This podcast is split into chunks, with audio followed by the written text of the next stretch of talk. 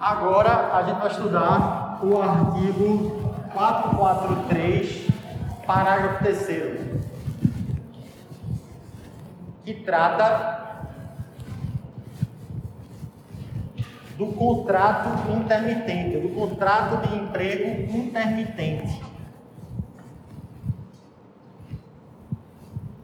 Isso é uma coisa nova. Aí, para quem está estudando para também, tem que saber isso, porque é algo que é da reforma, né? Aí vem, esse assunto tem um detalhe aí, importante. É que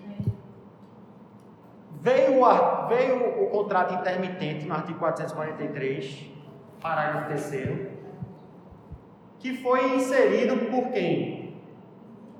Pela Lei 13.467 de julho de 2017.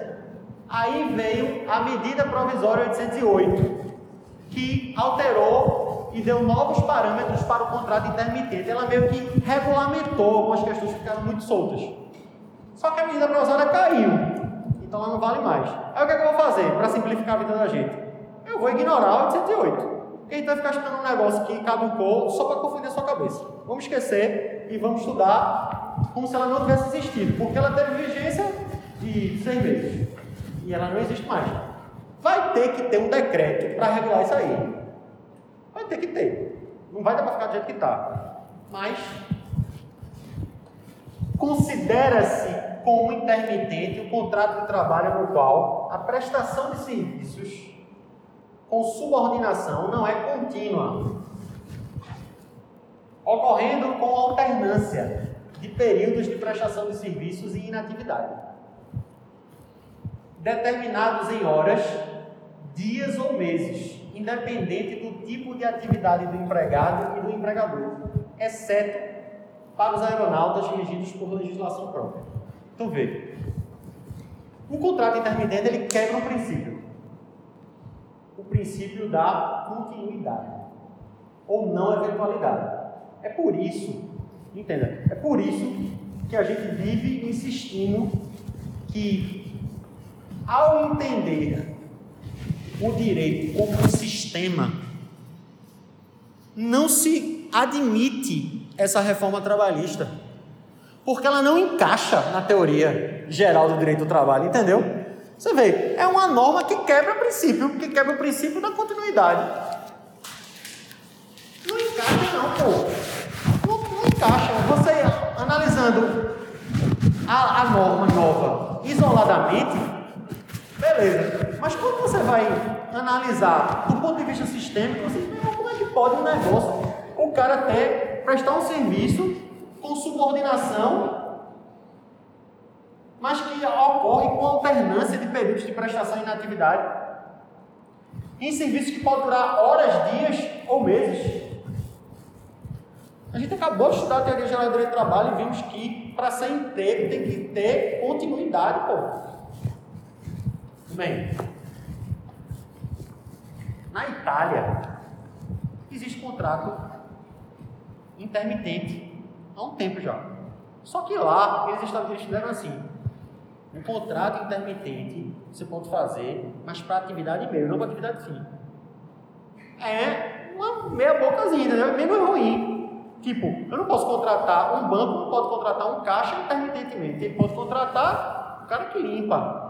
Outras atividades meio, mas não atividade fim. E o, o legislador, sabendo que em outros países a regra é assim, deixou bem claro que é independente, ó, ah, independente do tipo de atividade do empregado ou do empregador. Pode ser qualquer tipo de atividade.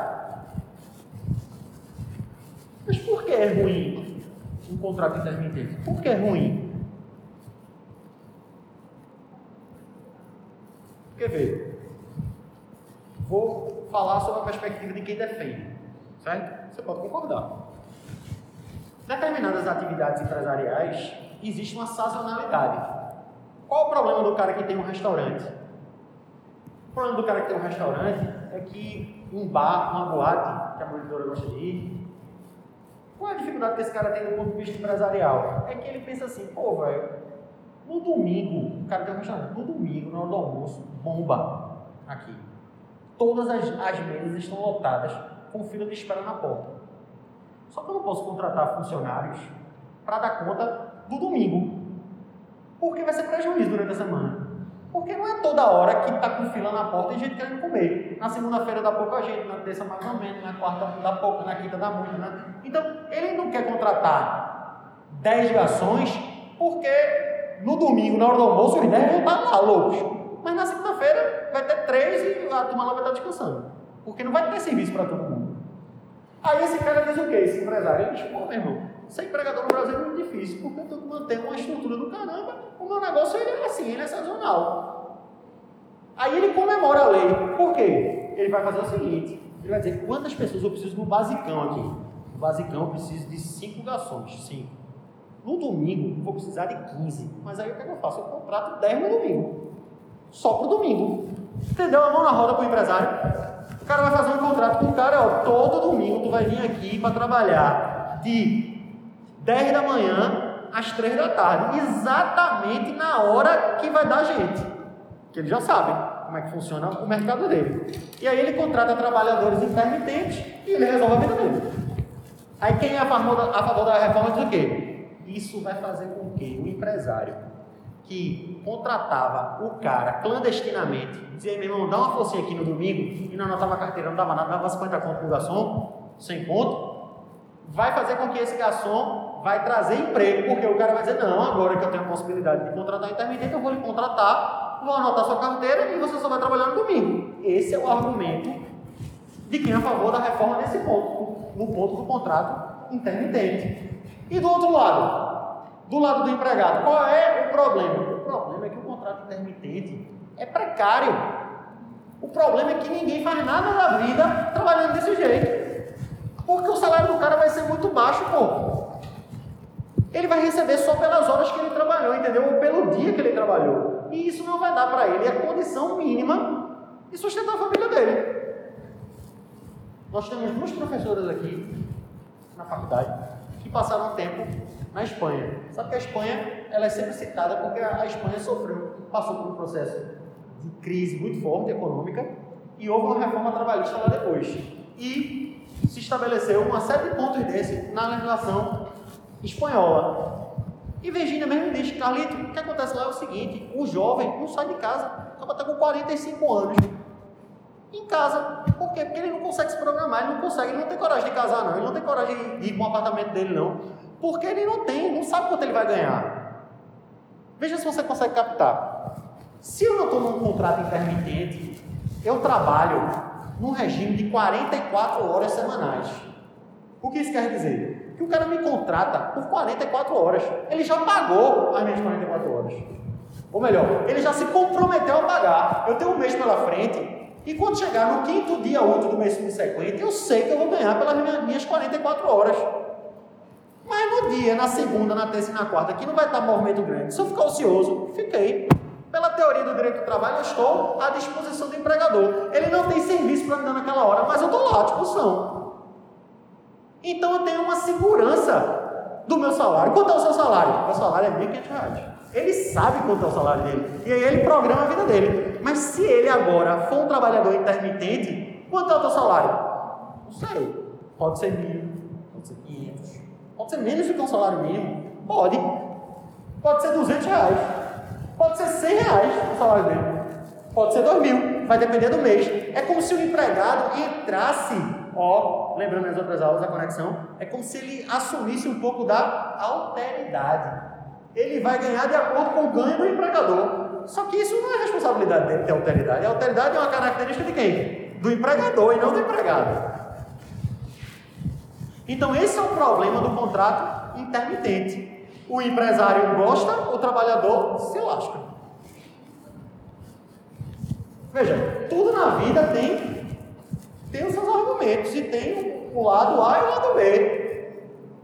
A questão que a gente coloca, nós que somos críticos da reforma e do próprio contrato intermitente, é o seguinte: que tipo de sociedade a gente quer?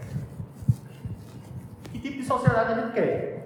Não é melhor a gente, um lado, pesar mais o lado do capital, porque ele tem a mais-valia e segurar a onda do trabalhador e dar uma vida digna, do que ajudar ele em detrimento do sofrimento do mais fraco, do hipossuficiente, do trabalhador, que agora vai ficar mais inseguro ainda. Mas quem é a favor da reforma diz: isso vai gerar emprego. E nós respondemos: que tipo de emprego vai gerar? Se é que vai gerar? Vai gerar um emprego precário, ruim, péssimo o empregado.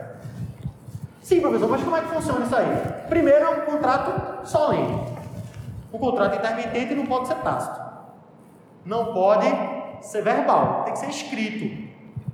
Porque nele vai ter que se estabelecer o valor da hora. Da hora de trabalho.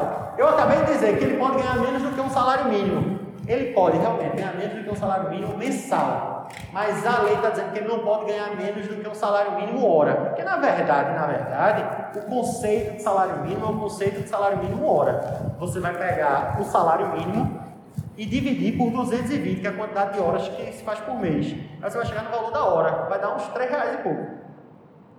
Então, ele não pode ganhar menos do que o valor da hora correspondente ao salário mínimo. Mas se ele trabalha poucas horas, ele vai receber menos do que um salário mínimo mensal, que já não é nada. Então o cara vai se lascar. Esse contrato tem que ser escrito, de acordo com o artigo 452A, e tem que ter nele o valor da hora de trabalho. E tem mais um detalhe que o artigo está dizendo: que essa hora que vai ser paga ao intermitente tem que ser igual à hora do trabalhador daquela empresa fixo, por vínculo direto e, e contínuo. Então, se eu tenho um garçom que trabalha por prazo indeterminado, a hora dele é cinco reais, a hora do intermitente, no dia que ele vai trabalhar, também tem que ser cinco, não pode ser menor. É o mínimo, né? É o mínimo. A hora tem que ser equiparada. O intermitente com o trabalhador contínuo.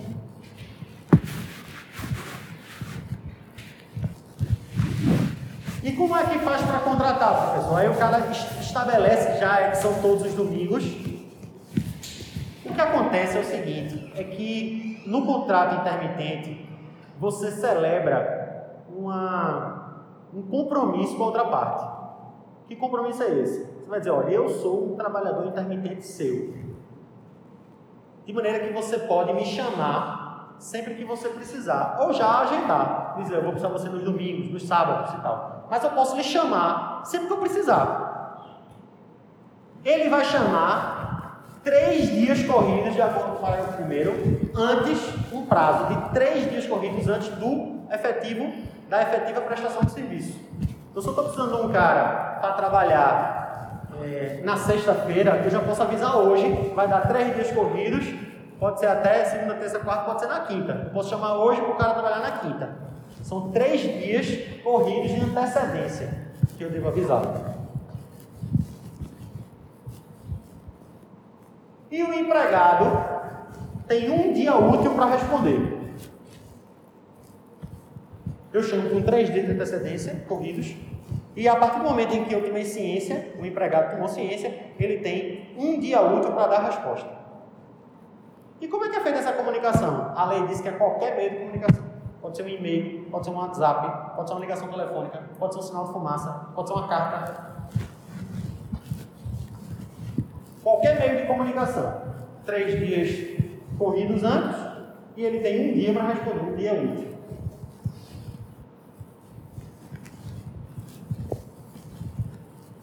Se ele responder aquele chamado, ele se comprometeu com aquele dia que ele assumiu.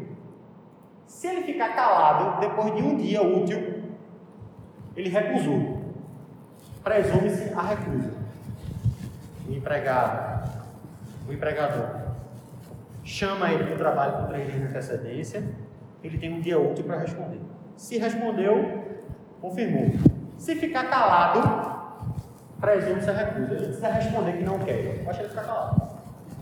Certo? Aí vem a, a própria lei para dizer uma coisa que é, que é para ver se já dá uma explicação para a teoria geral do direito do trabalho. Diz, ó, se ele recusar, ele não foi desobediente.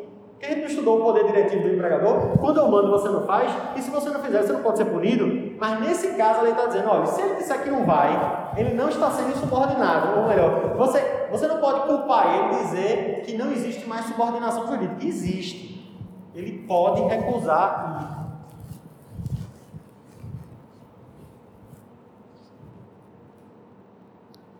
E o parágrafo 4 estabelece uma lei, uma regra meio bizarra. Qual é a regra bizarra? Se ele chamar dentro do prazo, três dias corridos, e eu responder dizendo que vou com um dia útil, eu não posso mais desistir. Sob pena de pagar uma multa de 50% do valor que eu receberia. A mesma regra vale para o empregador, claro. Depois que um chamou e o outro aceitou, ele vai trabalhar. Se o empregador disser não precisa vir mais não, vai ter que pagar 50% da diária, ou da hora, ou do mês. E se o empregado, o empregado disser que ah, não vai dar banho mais não, ele se arrumou, vai ter que pagar 50%, ele vai ser devedor. Ele vai ter que pagar o empregador por não ter ido. É que doideira. Agora a lei 50% do que ele receberia. Agora a lei estabelece o seguinte, que essa dívida pode ser compensada. Tipo, eu deixei de ir, fiquei devendo 50%, aí eu trabalho outro dia, na próxima chamada, e compensa uma coisa pela outra. Mas é meio estranho, né? O empregado tem que pagar, ser devedor do empregador. Como é que você viu isso?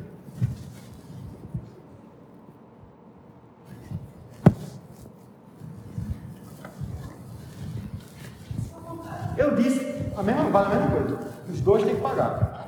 Mas pode haver compensação, como eu estou dizendo. Eu disse que não ia falar da medida provisória 808, mas eu vou falar só uma coisinha. É que a medida provisória 808 dizia que tinha uma carência. Que um cara que era meu empregado, eu não poderia demitir ele e contratar como intermitente por um prazo de 18 meses. O que era bom, né? Tá ligado? Porque as empresas não poderiam demitir e dizer, ó, oh, estou te demitindo por prazo indeterminado e agora vou te contratar como intermitente. Hoje, a empresa pode fazer isso. Na época da vigência do 808, ele tinha que esperar 18 meses. Para o mesmo empregador, claro. Entendeu? Não impede que a empresa hoje tem 10 funcionários, demite todo mundo, manda embora e contrata novos funcionários com a regra do intermitente. Liga aí. Contrato intermitente, artigo 443 da CLT. Se a 808 estivesse em vigor, eu ia passar mais meia hora falando aqui de um bocado de regra que caiu. Vamos esperar ver como é que vai ser com a, com a o decreto que virá para regulamentar essa questão.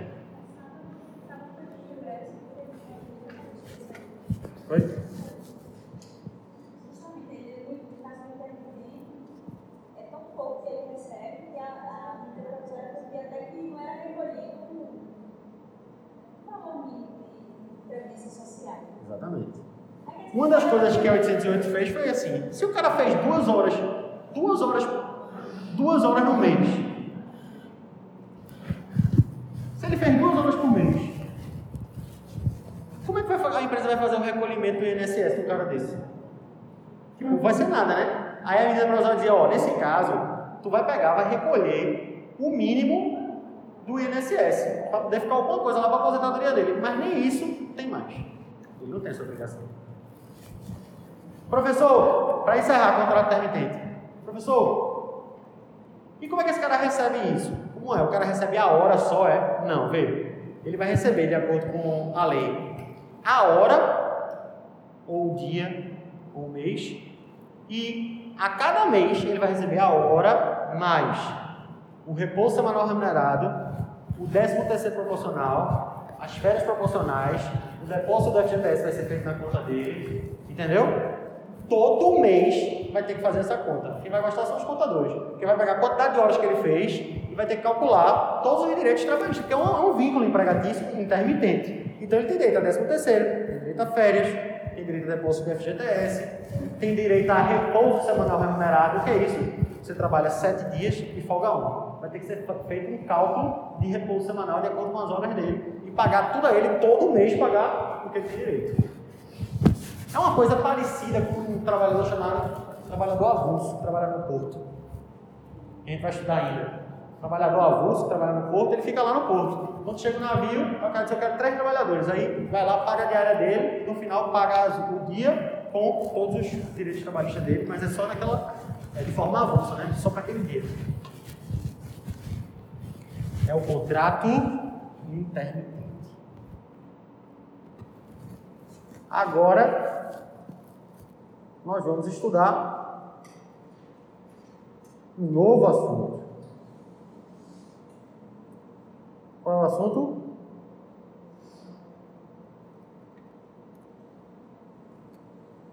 Suspensão e interrupção do contrato.